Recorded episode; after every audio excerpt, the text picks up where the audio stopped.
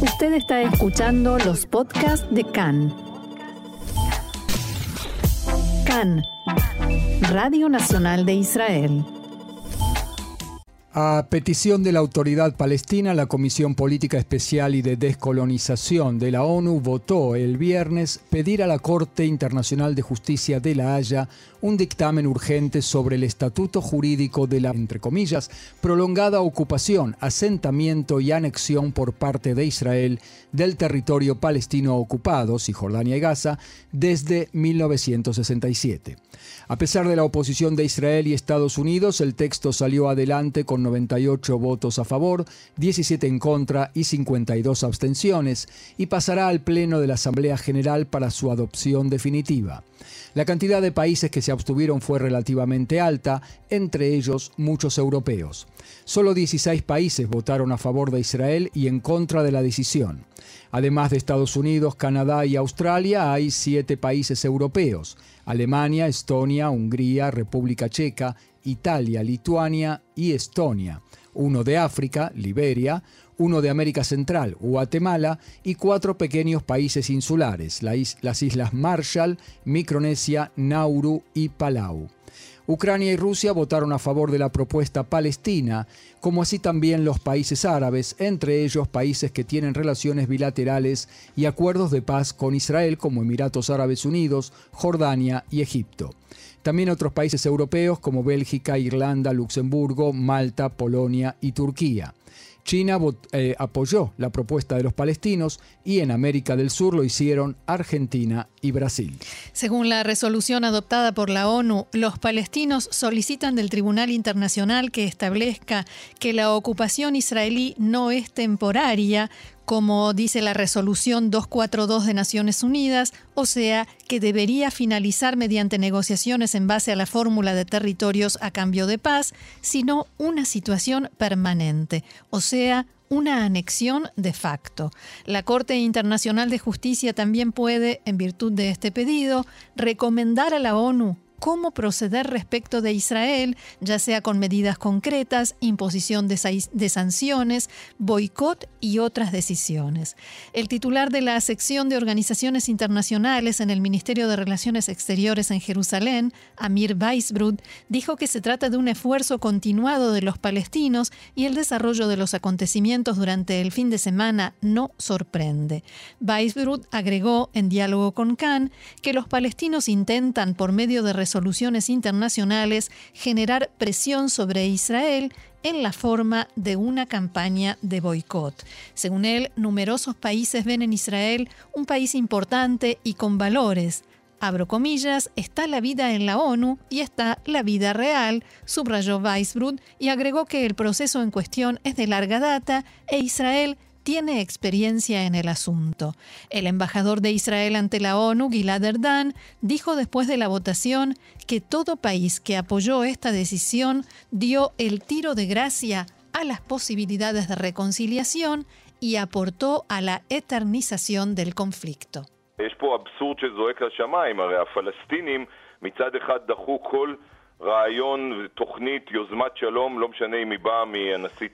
Hay aquí un absurdo flagrante. Los palestinos, por un lado, rechazaron toda idea, programa o iniciativa de paz, sin importar si venía del presidente Trump o de Clinton o de algún otro premier. Y por otro lado, usan esa excusa de que el conflicto aún no, se resolvió y hay que ver la presencia de Israel como una anexión de facto, como un argumento para dirigirse a la Corte Internacional. Es algo muy frustrante, pero esa es la mayoría que existe en la ONU desde hace muchos años para aprobar casi cualquier cosa que los palestinos quieran. Antes de la votación, diplomáticos norteamericanos y europeos presionaron a los palestinos para que retirasen la propuesta, pero sin éxito. Israel envió mensajes de advertencia a los palestinos y les dijo que habría una posible contundente respuesta a la iniciativa. Los representantes israelíes y norteamericanos pidieron al mayor número de países occidentales que se opusieran o se abstuvieran de votar para influir en la decisión que adopte posteriormente el Tribunal de la Haya. El Ministerio de Relaciones Exteriores checo anunció antes de la, de la votación que se opondría a la solicitud palestina mediante un comunicado en el que señalaban Nunca aceptaremos una negación de la conexión judía con el monte del templo. Preferimos el diálogo entre las partes a la intervención unilateral de la Corte Internacional de Justicia en el proceso de paz en Medio Oriente. La decisión palestina debe ser aprobada por la Asamblea General de la ONU en diciembre, ya que solo la Asamblea General tiene autoridad para dirigirse a la Corte de la Haya y allí los palestinos en la Asamblea General claramente tienen una mayoría automática. Cabe recordar que en el año 2004 la Corte Internacional de Justicia de La Haya trató la cuestión de la valla de separación y declaró que la valla y los asentamientos son ilegales. La Corte de Justicia de La Haya está integrada por 15 jueces y en general le toma aproximadamente un año redactar este tipo de resoluciones, aunque hay quienes dicen que en este caso el lapso va a ser mucho mayor. En este caso los jueces investigarán el tema, evaluarán la documentación de la que dispongan y tomarán una decisión. Esta resolución no es vinculante, o sea, no obliga a ninguna de las partes ni a terceros a nada, pero muchos países las consideran eh, sus principios básicos en materia de derecho internacional. En este sentido, el general de división en la Reserva, doctor Eran Shamir Borer, ex jefe del Departamento de Derecho Internacional en la Fiscalía Militar, habló con Khan sobre las implicancias y qué significa este pedido que aprobó la ONU.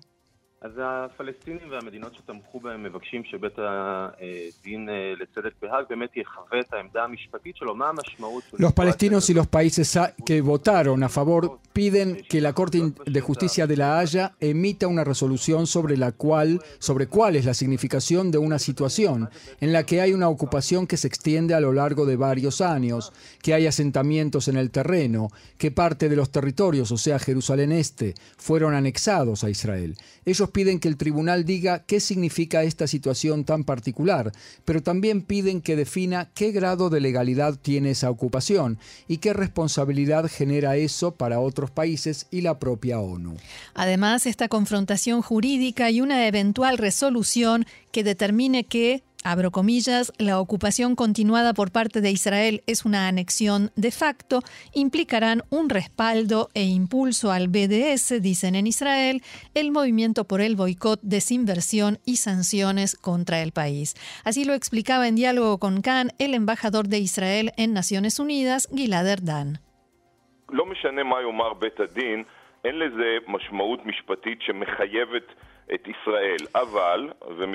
Sin importar lo que diga la Corte, eso no tiene una implicancia jurídica vinculante para Israel.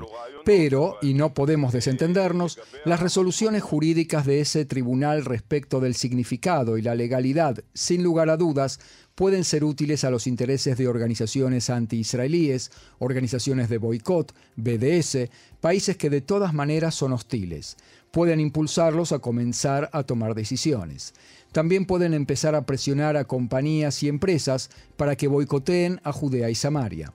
No solo señalar productos, sino también quizás boicotearlos. Y esto puede dar un impulso muy, muy significativo a todos aquellos que intentan deslegitimar a Israel en el mundo. ¿Qué debe hacer o qué hará Israel? ¿Cooperar con la investigación o no? El embajador Erdán dijo que por el momento no hay una decisión tomada abro comillas nuevamente, hay que esperar que se forme el próximo gobierno y esa en definitiva será una decisión del primer ministro, dijo Erdán y agregó.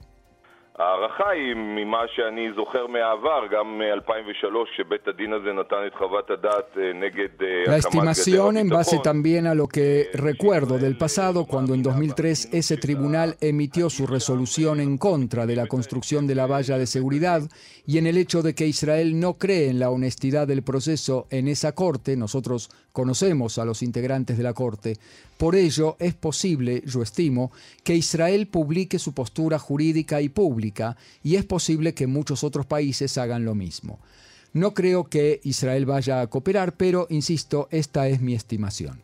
En diálogo con Khan, el general de división Eran Shamir Borer señaló que se vuelve a plantear ante Israel un dilema clásico en sus palabras, si cooperar con este proceso con la esperanza de poder influir en el resultado o quizás poder moderar parte de las consecuencias negativas, o si, por medio de esta cooperación, estaríamos dando legitimidad al proceso. Y al respecto explicó.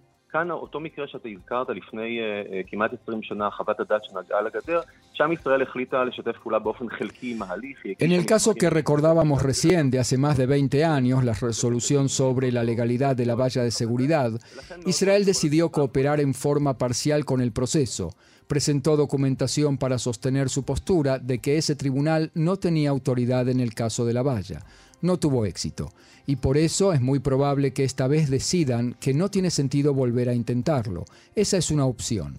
Otra medida que Israel quizás intente es recabar el apoyo de otros países para que argumenten en su favor, porque el tribunal cuando lleva a cabo el proceso convoca a todos los países y organizaciones a presentarse y argumentar, todos los involucrados o interesados, y por supuesto tanto a los palestinos como a los israelíes es posible que Israel intente presentar sus argumentos a través de otros países. Analistas en Israel, por ejemplo, en el diario Yediot Hanonot de hoy, señalaban que el nuevo gobierno que se está formando puede llegar a ser también un argumento en contra de Israel que podría llegar a convencer a los jueces de la Corte en La Haya de adoptar una resolución desfavorable a Israel, citando declaraciones previas de ministros y otros funcionarios de alto rango del próximo gobierno en contra de los palestinos y de la solución de dos estados y a favor de la anexión.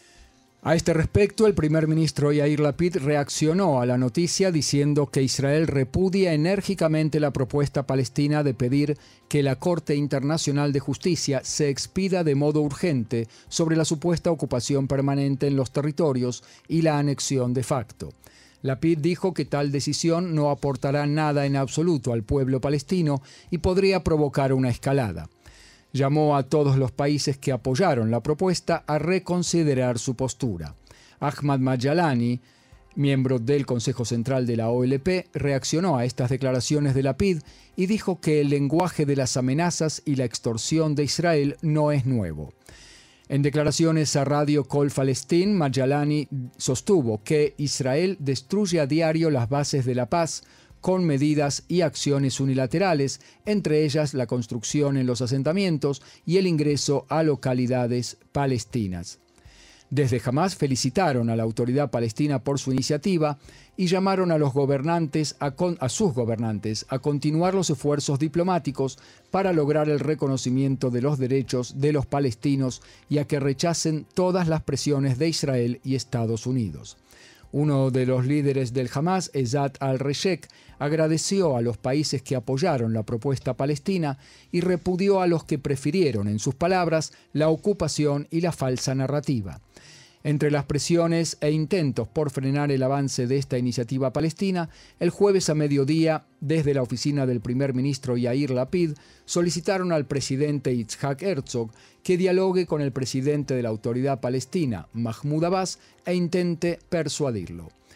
La conversación se llevó a cabo el viernes, el mismo día en que se llevó a cabo la votación y, como indican los resultados, no fue fructífera ni exitosa.